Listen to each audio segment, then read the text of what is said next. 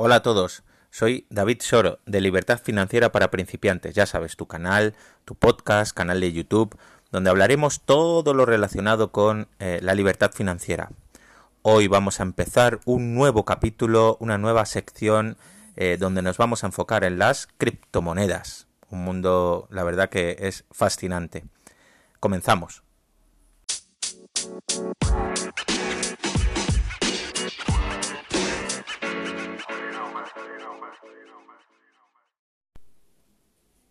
Hola de nuevo. Bueno, ya estamos aquí en este nuevo episodio, en este nuevo podcast.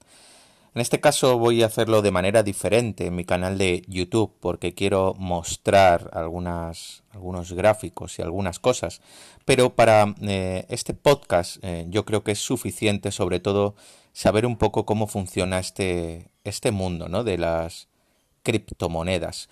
Eh, bueno, lo primero es retomar a, dónde empieza esto. Y esto empieza con, con una persona que se llama Satoshi Nakamoto, creo que es, así como se llama, que fue, en teoría, no se sabe si es una persona real, si es un seudónimo, no se sabe muy bien cómo, cómo comenzó o quién es realmente, no se sabe ni siquiera quién es, pero empezó la tecnología eh, que lleva a usar esta, estas criptomonedas, en concreto Bitcoin, ¿no? que es la más conocida. Fue la primera transacción que se hizo en una, creo que fue en una pizzería, y, se hicieron la primera transacción de, de, bitcoins, ¿no? Y en ese mismo instante es como que nació el precio. Ya existía de antes, pero no se sabía a cuánto podría equivaler, pues a partir de ese momento el equivalente, ya se pudo decir cuánto costaba esa, esa moneda. Bueno, yo tengo que decir que siempre he sido eh, poco partidario de estas criptomonedas, en concreto por un, por un factor. Hay eh, el factor de que las criptomonedas no existen, están de manera virtual, ¿no? Y eso eh, a mí mm, me daba pues mucha mucho reparo a la hora de, bueno, si es que es perfectamente manipulable, ¿no? Hasta que empecé a entender un poquito cómo funcionaba la tecnología que hay detrás de las criptomonedas. Criptomonedas salen cada dos por tres. Hay dos o tres a día de hoy que son las principales, que pueden ser Bitcoin, que pueden ser Ethereum y, y una moneda que se llama KTR o XTR, creo que es, ¿vale? Eh, hay muchísimas más. Litecoin, eh, Bitcash, eh, bueno, y, ya, ya, os digo que salen criptomonedas de manera constante. Bueno, ¿por qué se crearon estas criptomonedas o por qué se creó el Bitcoin?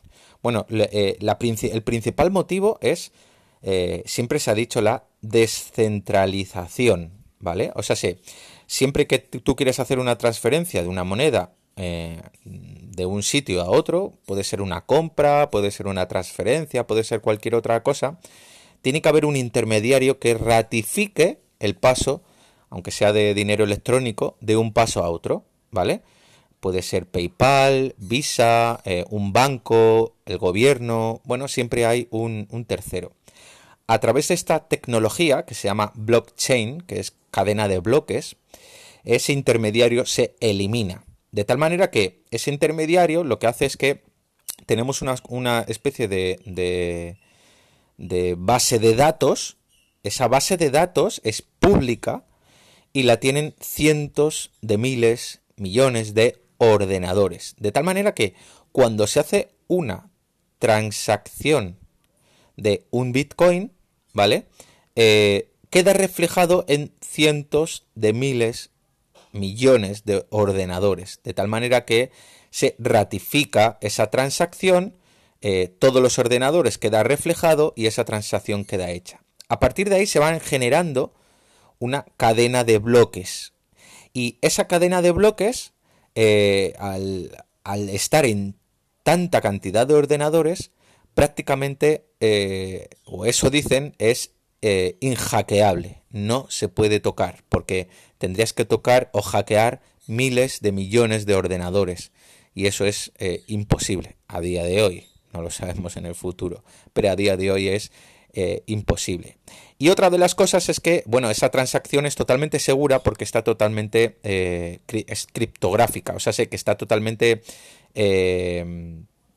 bloqueada, es, es totalmente es pública esa transacción, pero la persona que lo ha hecho es totalmente privado, ¿vale?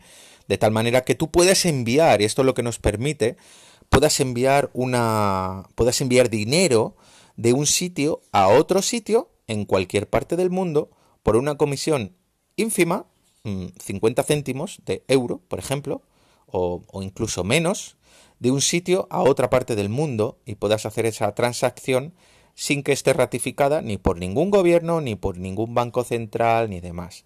Eh, bueno, tanta controversia han tenido las criptomonedas que es, eh, ya os digo que voy a, voy a realizar varios capítulos, ¿vale? Porque hay muchísimo de qué hablar.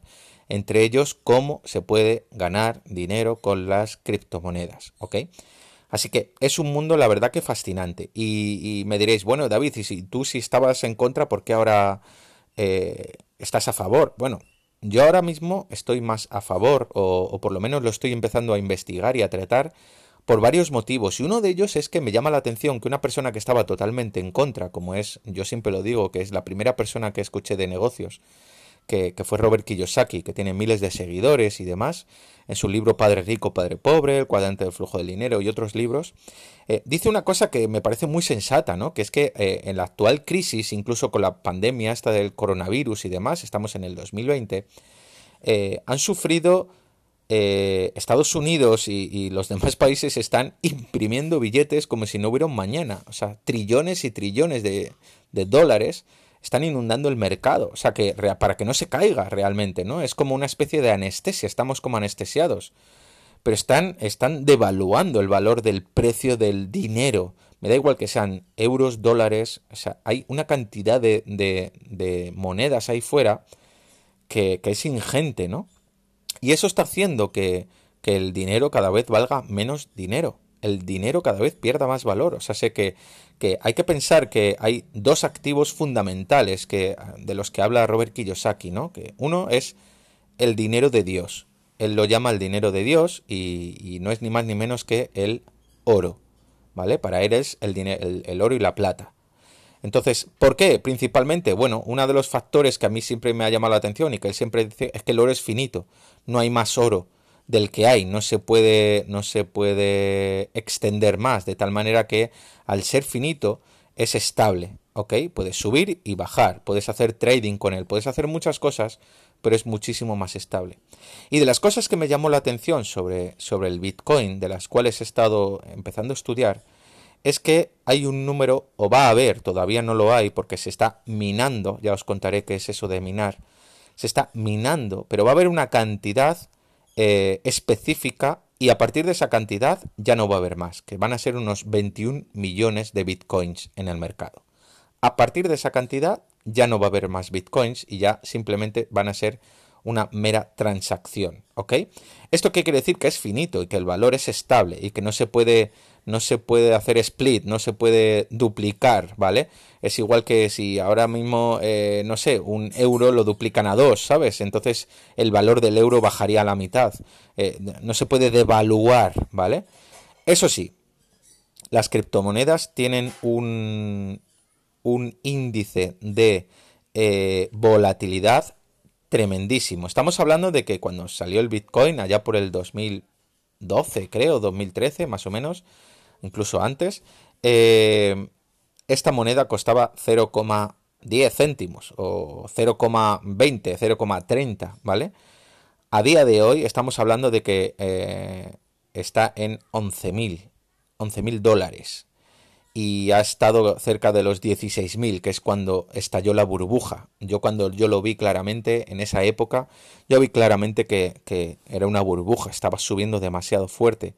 Y ahora, sin embargo, están cambiando las cosas, porque el conocimiento de la gente con respecto a las criptomonedas, con respecto a, en concreto al Bitcoin, está empezando a entenderse de una manera mejor, de tal manera que está evolucionando y creciendo con un conocimiento público global de una mejor manera que cuando explotó la burbuja.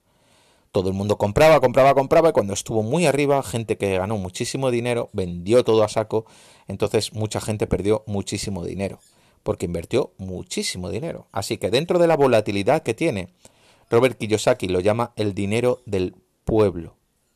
¿Por qué? Bueno, el dinero del pueblo porque es un dinero que ha creado el pueblo, no es como el oro, ¿no? Que ya estaba en la naturaleza, este dinero lo hemos inventado. Eh, el señor Satoshi Nakamoto lo creó empezando con Bitcoin. Y la segunda moneda más importante ahora mismo es Ethereum, ¿vale? Ya os contaré un poco qué es lo que tenéis que hacer. Eh, necesitáis una billetera online, es un sitio eh, donde poder adquirir esos, esos bitcoins y sobre todo las maneras de poder, de poder hacerlo, ¿vale? Ya os iré enseñando cómo funciona este, ese mundo, ¿vale? En concreto yo utilizo una billetera que se llama Coinbase, que es la más famosa del mundo. Las comisiones a lo mejor son un poco más altas que cualquier otra billetera, pero para mí es la mejor en el sentido de que es muy fácil de entender, es muy segura y sobre todo al usarla millones y millones de personas quiere decir que es la más estable y sobre todo la que más seguridad te va a dar a ti a la hora de adquirir bitcoins. Lo segundo, que puedes adquirir mucho tipo de criptomoneda e incluso intercambiarla. Lo tercero, nos permite enviar dinero hacia cualquier otra plataforma de una manera muy muy barata. Ya os digo que por 50 céntimos o incluso menos puedes hacer una transferencia a cualquier otro punto. Así que eh, nos da una garantía importante. Yo uso eh, Coinbase, ¿vale? O Coinbase, si lo pronuncias bien en inglés.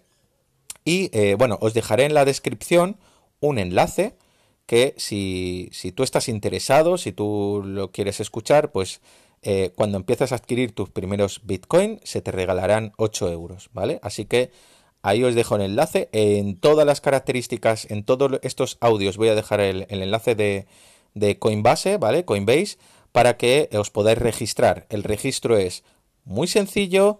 Eh, tenéis que registrar luego una cuenta de banco o una cuenta de PayPal o una cuenta, una tarjeta para poder retirar ese dinero, pero es muy, muy, muy, muy seguro. ¿vale? Yo por lo menos en lo que yo lo he estado usando me parece muy seguro. Ojo, hay muchísima cantidad de, billeteras online donde poder eh, mover estos bitcoin y mover vuestro dinero. A mí mm, me parece que es para mí la mejor. Y eso que a lo mejor en comisiones tendrá un poquito más que, el resto, pero para mí me parece la mejor. Así que os lo dejo en descripciones.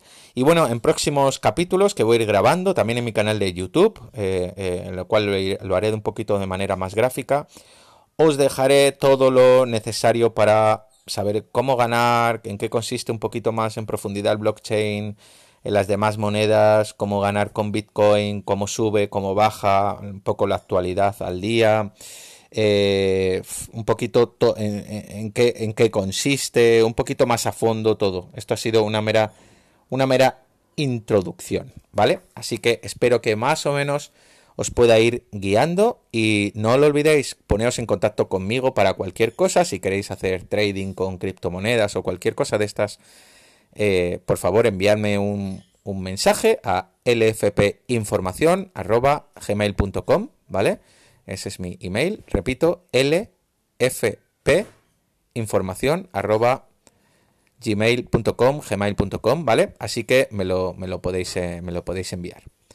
Un saludo a todos y nos vemos en los siguientes capítulos. Bye.